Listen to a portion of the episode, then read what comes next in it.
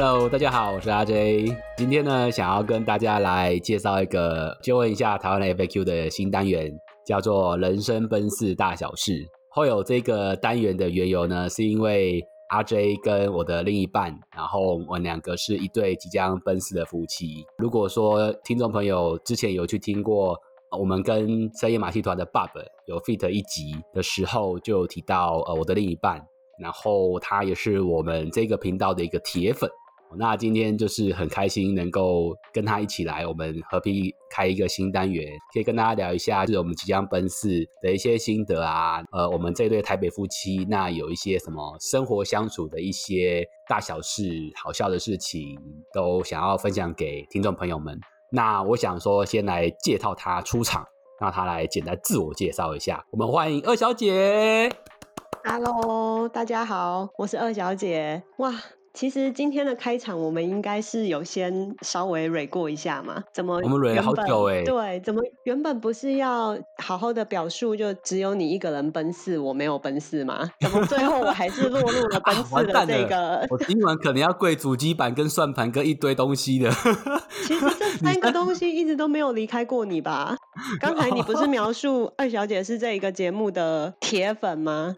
像我每一次收听的时候，就是主机板跟。还有什么算盘？这是每一集都一定会出现的东西。阿 J 想要跟大家分享一下，要婚姻美满幸福的秘诀，就是老老婆的年纪一定都要设定在二十八岁，不管他几以后几岁，分享给大家。但是今天晚上我可能要跪很多东西，不用睡觉。已经来不及了，来不及了，好吗？好了，你赶快跟大家介绍一下你啊。好，谢谢阿 J 介绍我出场，就做个简单的自我介绍好了。其实我从小到大呢，都是一直生活在台北，所以呢。听到这个频道的介绍跟过去的节目的时候很有趣，因为常常会有一些跨国的经验分享，不管是工作还是生活还是文化上面的交流。我想阿 J 今天提议了这个新的单元“人生奔四”，也算是对我来说是一个很好的挑战，思考一下过去到底有什么样有趣的东西，或者是对自己来说也还算是一个蛮有体验的感觉。那可以借由这个地方来跟大家聊一聊。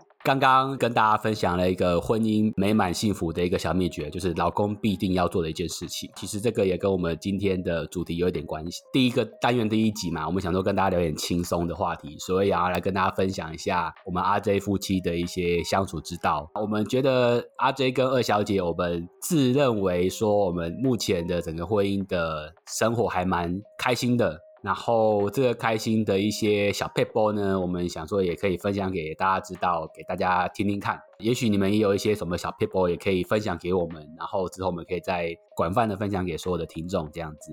我们相处之道还不错的话，其实要稍微带到一下我们的一个交往的背景。对于这个交往的一个心路历程呢，我想说二小姐要不要稍微讲一下？交往啊，那这样子需要带到我们已经有人生有多少的岁月是在这个上面吗？有多少的岁月啊？讲起来，我们应该人生有超过一半的时间是有对方的存在了吧？哇，这么久！接下来只会越来越多，因为呢，我们的比重就会从五十 percent 一直在往上走，所以还是蛮难得的。昨天我在思考说，我们是不是人生一半的时间都有对方的存在？好像真的是，但是其实我们并不是在认识的一开始就交往，对吧？没错，嗯，好，我觉得这个也真的是很很奇妙的缘分。在我们认识的时候，我真的得诚实的说，我看你是非常非常的不顺眼的，非常非常的讨厌阿 J，觉得阿 J 就是一个眼睛长在头顶上的人。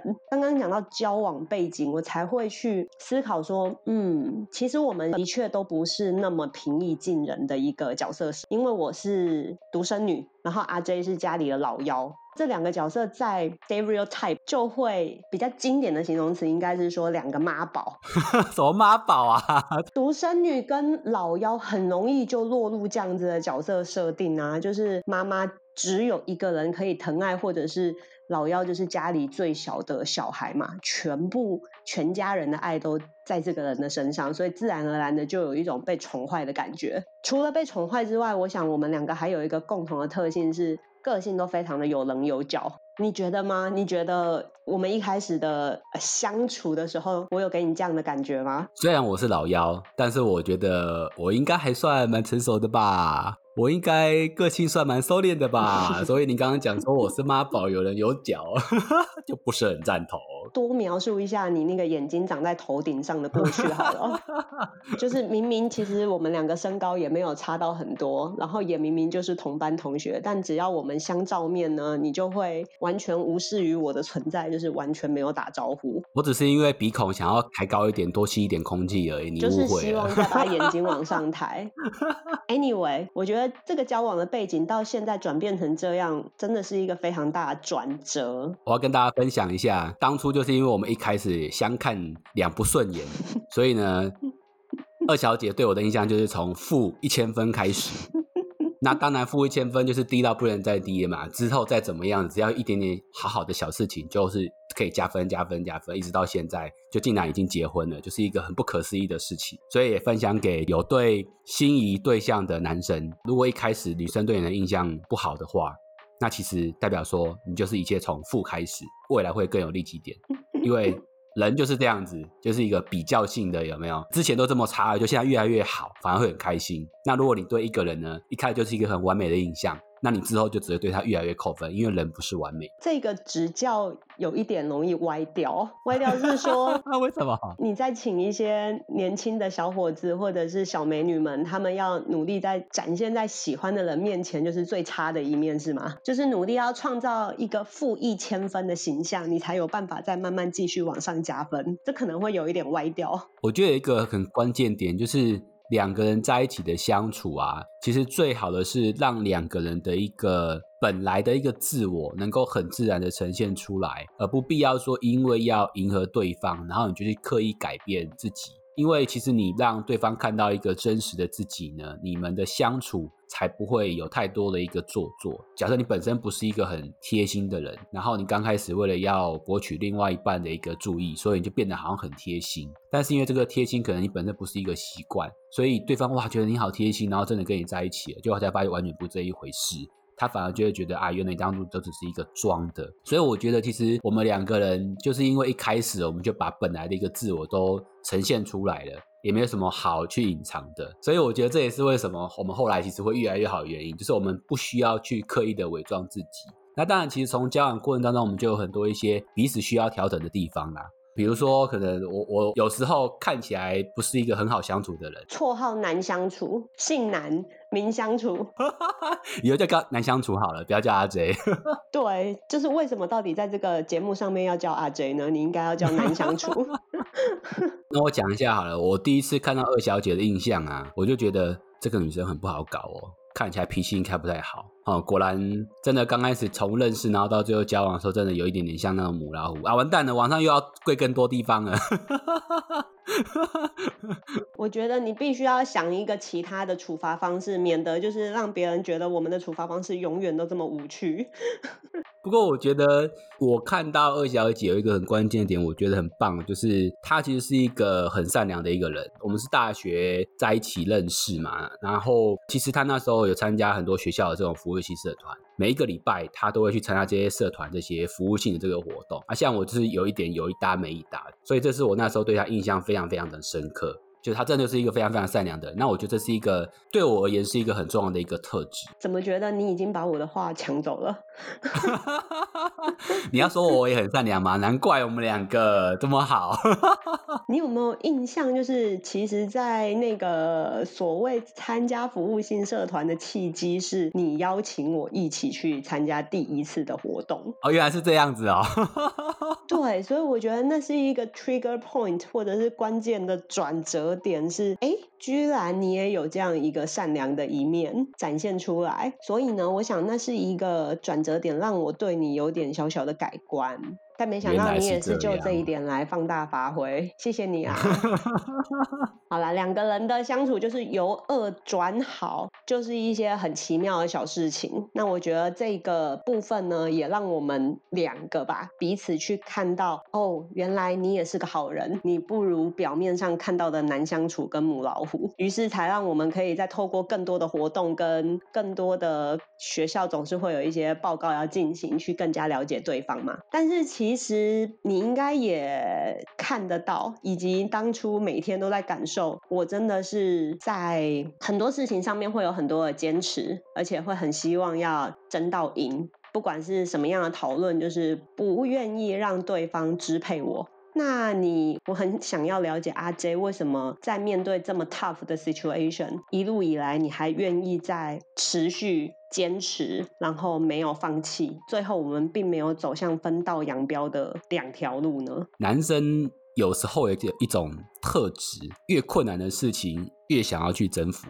就像为什么很多人都会想要去征服什么圣母峰啊，或者说做一些什么从事极限运动？我觉得有一种人类的一种特质，就是哇，越是有困难度的事情，越想要去挑战。那对我，我就觉得哦，这个女生这么难搞，如果我搞定她，以后再也没有什么事情可以难倒我了。大概就是这样子，硬撑下去。其实回想起来，我觉得婚姻前这些个性上跟生活习惯上的磨合真的是很重要。也所幸我们都 show true color，所以才能够一次又一次的重击，然后让对方去判断说这个人到底有没有办法让自己在未来的生活可以忍受下去。所以我觉得这是我们两个做的很好的一点。于是也就在这样交往了很久之后，我们终于谈论到结婚这件事，对吧？虽然我们没有结婚很久。那代表说，我们前面的磨合就来到了双数位的年数吧，然后就决定决定要去看，说到底要不要走向这个不归路。不会啊，人家说婚姻是什么恋爱的坟墓，我不觉得啊，我觉得婚姻就是恋爱的什么转折点吗？所以不会是坟墓，可是转折点也可能就是一跳就跳下去坟坟墓啦。不会是迈向更好的地方，毕竟经过了十几年的磨合，对不对？该磨的磨差不多了啦，从一个什么一般的石头，已经变成是钻石了。哇，原来石头可以变钻石哦 Go true color 啊，是不是？对不对？啊，好感人哦！我觉得 如果未来能够有那个模范夫妻的票选的话，你可能很想要去报名。好了，不要让大家想的就是结婚有这么美好啦。对不对？真的吗？你刚刚不是说我们已经那个 show true color 都已经从石头变钻石了，所以我们结婚美不美丽？你觉得？结婚美不美丽啊？至少比起很多身边的 couple，好像就是惊讶程度没有那么高。所谓惊讶程度，就是别人可能一开始会小小的隐瞒，然后后来在家里二十四小时不得不 show true color 的时候，才发现怎么落差这么大。我们的落差是没有到这么大了。你不会觉得吗？你不那个你婚后都说我是变成是一个烂马吉啊？以前。交往的时候就不会觉得我那么懒，怎么现在都觉得我是一个烂马鸡？你你这样讲是没错，但是还好，应该所幸的是我能够讲得出来的事件就是屈指可数啦，不至于罄竹难书，好吧？就好。但是我想，我应该也是有一些。不同让你感受到跟结婚前不一样吧。虽然你刚刚说我抱怨你是乱磨机，但是你可能也会想要谈一下说的生活习惯很差，还是一天到晚往外跑，就像一个花蝴蝶一样都不待在家里，不好好陪伴你啊，然后不自己一个人 on 起来打扫的事情啊，不煮饭啊，还要一天到晚跟你 request 说哦，我想要住好大的空间，这样子比较舒服。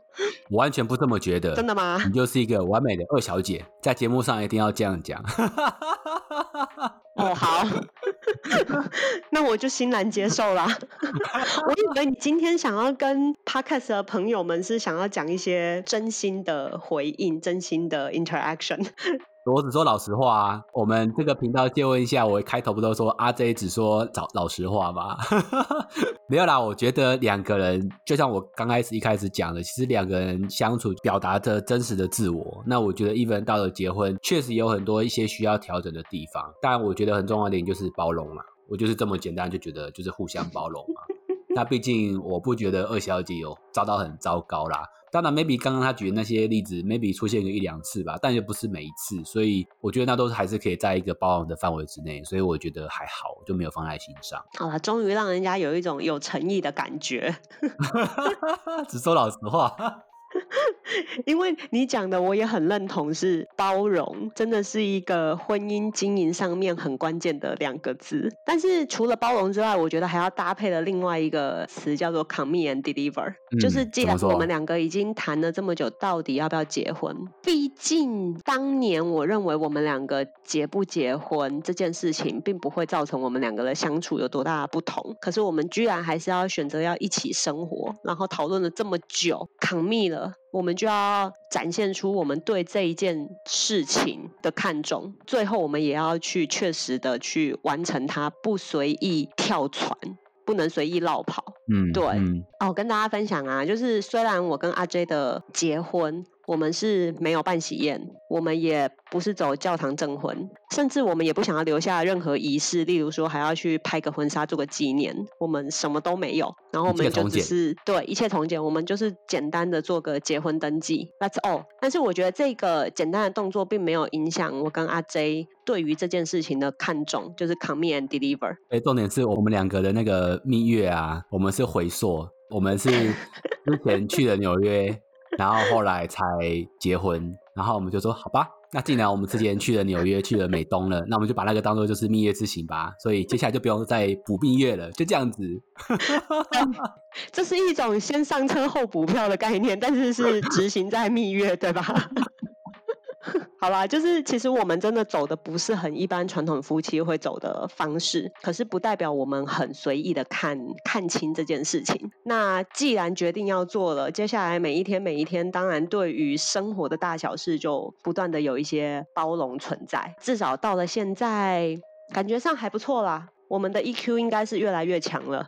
你有什么相处小 paper 想要分享给大家的吗？对，我觉得这个是今天大家最想知道的事情。两个不同的人，一个老妖，一个独生女，到底我们可以创造出什么样的共赢面，让我们可以继续好好的走下去？我是心里觉得应该有三点，我们至少要生出三点来跟大家分享。对对对，三点原则，三点原则。对，三点原则。好了，那先让我讲好了，我们轮流好不好？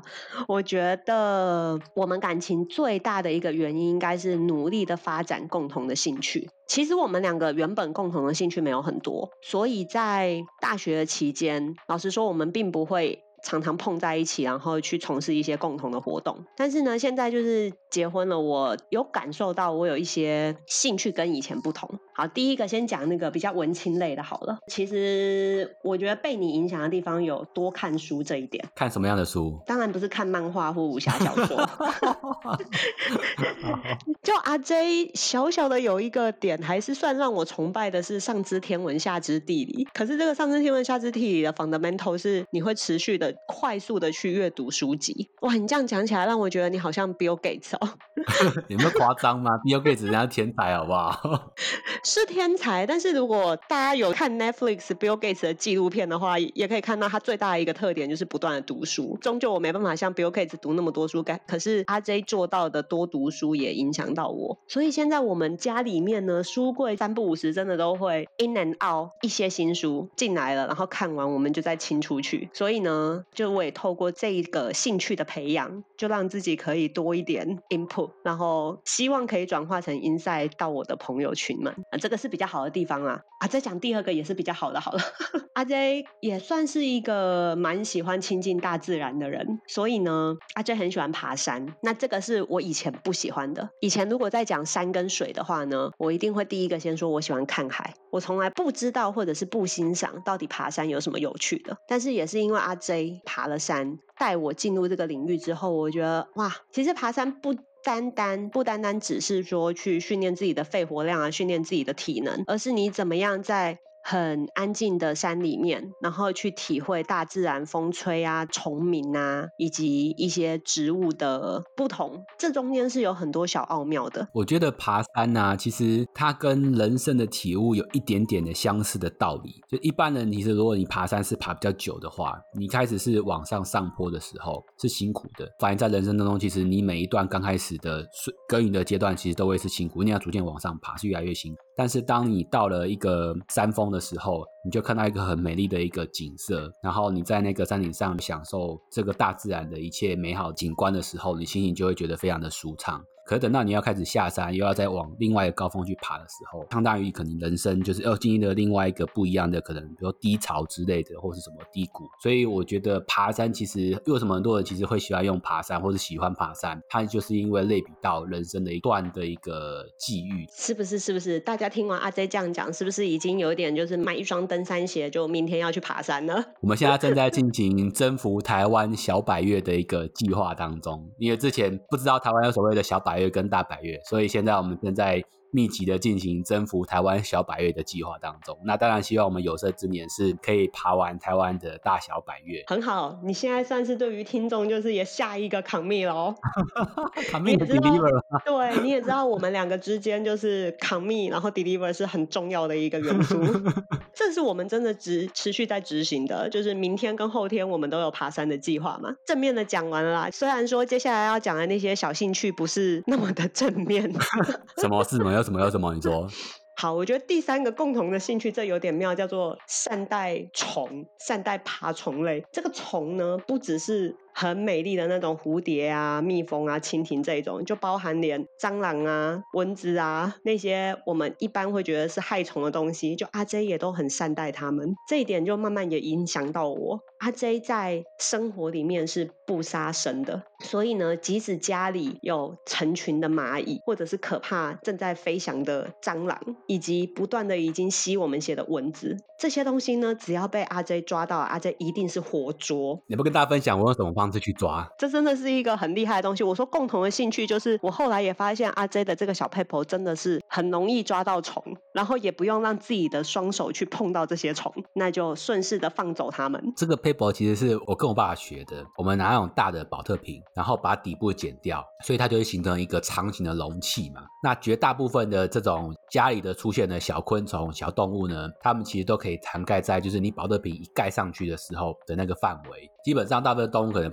静止不动的时候，你就轻轻这样给它盖一下，然后呢，它就慢慢爬到。保特瓶里面，那就把它丢出去，把它放生，就这么简单。虽然呢，这件事情我在一开始并不是很理解，为什么对于那一些会害我们拉肚子的蟑螂啊、苍蝇啊，就是这样子的害虫，我们却还要这样善待它。阿 J 只有稳稳的说，他们只是比较不好运，这一辈子投胎变成了这样子的虫，他们并没有罪。那我们呢，放走他们，并且。默默的替他们念经，对吧？念经祷告，希望他们下辈子不要再担任这样的角色了。这辈子做了昆虫动物。就相当于就是洗洗你前一世的罪孽，在下一次要投胎的时候，如果你真的有好好的修行，然后刚刚也听到佛经的感悟，那你可能下辈子就会投胎到不一样的世界当中。你看我是不是带了一个很好的例子来彰显你一开始那个关键吸引点，就你善良的一面。所以这个就是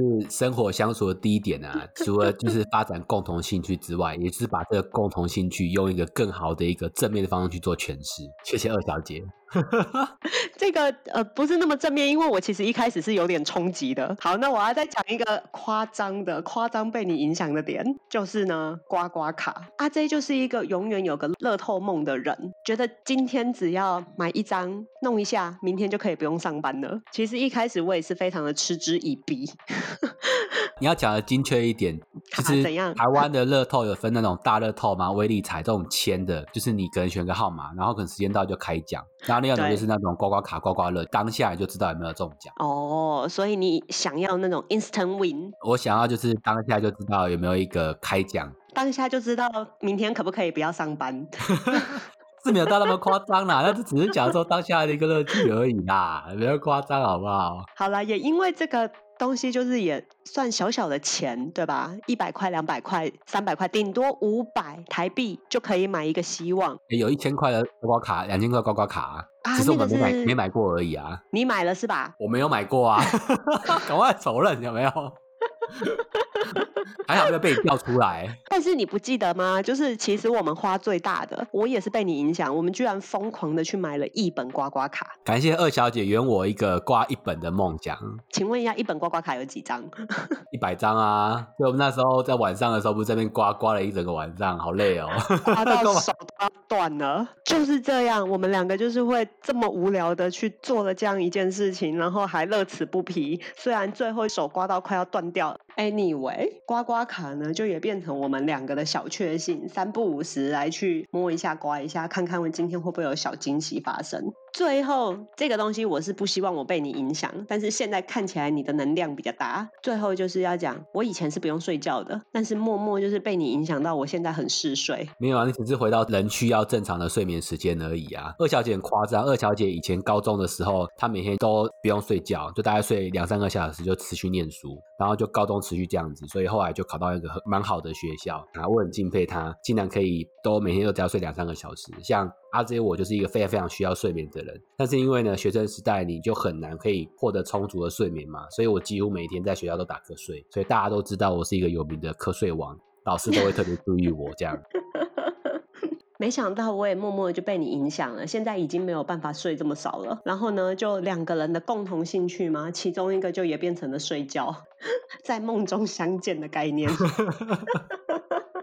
好了，所以就是有这么多地方被你影响，然后好像平常生活上也是有这些一起可以做的事情，持续去创造生活的小情趣。你嘞，你有觉得有什么地方是我能量比较强影响到你的吗？我觉得我跟二小姐在一起那么久啊，其实学习不倒是兴趣啊，我觉得倒是有学到一些共同，就是一些好的这个特质，比如说二小姐她是一个很细心、很体贴的一个人。这个是我去跟他去学习的，所以他虽然跟兴趣扯不上关系，但我觉得是透过这个方式发展我们一些好的特质，彼此互相去学习。好啦，这的确我有感觉到啦，就是从一个大老粗，完全没有在管身边发生了什么事，的确这几年来是有比较跟这个世界连结了，知道这世界发生什么事，然后可以多一点体谅。所以我们刚刚讲到第一个小 pebble 就是共同的兴趣。第二个，我想想，我觉得我们两个还有一个小 pebble，就是你丢我捡，然后你倒我接这样的一个小 pebble。这是什么啊？怎么说呢？就是啊，我知道了啦，就是你都把东西都丢在那个客厅啊，丢在书房啊，那我都要去帮你去收收拾啊，帮你整理好啊。哎，你这个样子哦，我知道，我知道了，原来是这样子。这就是我们 生生活的其中一个小 paper。当我今天有什么事情留下尾巴的时候，就是你要去把它完成。但是这个情况不会是只有单向的嘛？如果单向的话，我们两个就俩拱啊，一定会有一个人俩拱嘛。那我觉得这个小 paper 就是我们两个都还能够做到随时随地的补位。当你今天需要我的时候，我已经在后面，就是等着接你了。所以我刚刚讲说，你倒我接，你不用担心你倒的时候后脑勺会直接倒在地上。那相对的，就是我也不用担心我会倒在地上。但是如果讲其他的事情呢，我觉得可以讲一下，是二小姐本身在职场上面是有做一个蛮大的转变。因为在工作的前几年，二小姐其实是在一个工作压力比较大的环境下，每天没日没夜的工作，那其实也让身心灵上面都有蛮大的负担。所以在某一天的时候，就很认真的对阿 J 去讲说，那是不是我可以去做一个转职，就换到一个上班时间比较固定，然后回来晚上可以真的好好的休息。只是呢，我们两个人还是要生活嘛，那这个经济上的重担是不是就可以交棒给你？阿 J 义无反顾支持二小姐做了这个决定，双手双脚马上举出来，说选我选我选我这样。对，所以这时候二小姐倒了，阿 J 瞬间补位接上。阿 J 跟二小姐的搭配就是阿 J 出去拼拼拼拼事业，当然我相信也是身心灵有很大的压力啦。可是阿 J 责无旁贷的接了下来，所以我觉得这个是另外第二个我们相处的小 pebble。你有这样的感觉吗？讲到我都要那潸然泪下了，讲的好，二小姐讲的好感动，委屈点，很委屈是吧？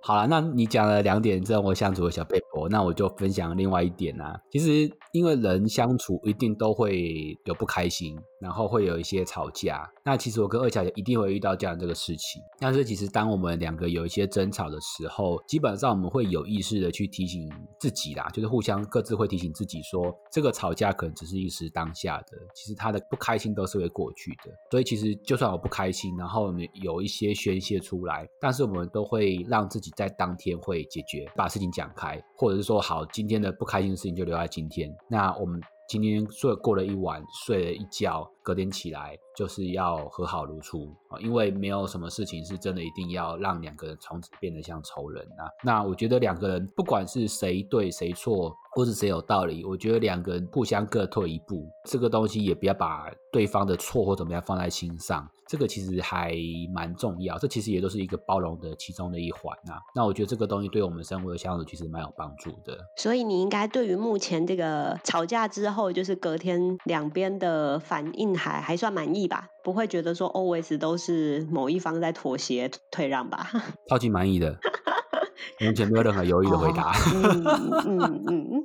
好，那生活相处被博刚刚列了跟大家分享了三点嘛，然后你知道贾博士每次做发表会的时候 最常讲一句话，就说 “one more thing”。所以我想要再分享一点给大家。哇，压箱宝是吧？你没有到压箱宝啊？其实这一点，对，就是我觉得两个人的婚姻啊，要美满幸福啊，要有一个很重要的重点，叫做两小无猜。这种形容你也讲得出来？小是多小？我觉得两小无猜意思是说，我们两个人生活的相处。可以不要两个人，有时候就好像很成熟的大人，嗯哼，有时候就是淘气淘气的。像我自己有时候常常会模仿二小姐说话啦、做事啦，对，就好像是男版的二小姐一样。不只是模仿而已，是以非常非常滑稽以及幼稚的方式在模仿，其实一点都不像。一点都不像，是不是？但是就很喜欢耍宝。我觉得我对于梁小无猜有另外一个解读啦，因为对我来说，我要怎么样让我们。的生活可以好好的继续下去，就是要像三岁的小孩一样。可是三岁的小孩不是那个行为举动很幼稚，而是要像三岁的智力，就是常常要装作听不懂、看不懂。然后对于你讲的一些事情，我就要打混过去，装作不知道，我们才能够不要有正面的冲突。嗯，这个然后就是蛮蛮蛮重要的。啊，就到目前为止，我们都还相安无事啊，对不对？其实就是我们结婚也没有几年了，那我觉得对于未来未知的挑战，其实就是要想说，如果要持续保有一个新鲜感啊，那我觉得这个对我们其实还蛮重要。持续下走路下走下去的时候，其实也要彼此给一些不一样的这个刺激啊，让婚姻长保新鲜。其实要如何长保新鲜，这也是我跟阿 J 会一直一直在脑力激荡的。那如果说今天有一些 CP 啊，然后不管管你们已经是结婚了或没结婚了，是否也可以跟我们分享一下你们长保新鲜一些有趣的方式？那也许就我也可以带给我跟阿 J 接下来有一些呃新的共同兴趣，然后可以再继续打造我们有趣的生活。今天这是我们人生奔驰大小事单元的第一集，那我先跟大家就闲聊分享一些相处之道，那希望大家喜欢。所以如果大家有一些哦。相处之道，觉得哎，我有一个不一的点，也想要分享给大家，那大家都可以透过 IG excuse me 在 WES 接问一下台湾 FAQ 来分享给我们。那我们今天就聊到这边喽，谢谢大家，谢谢。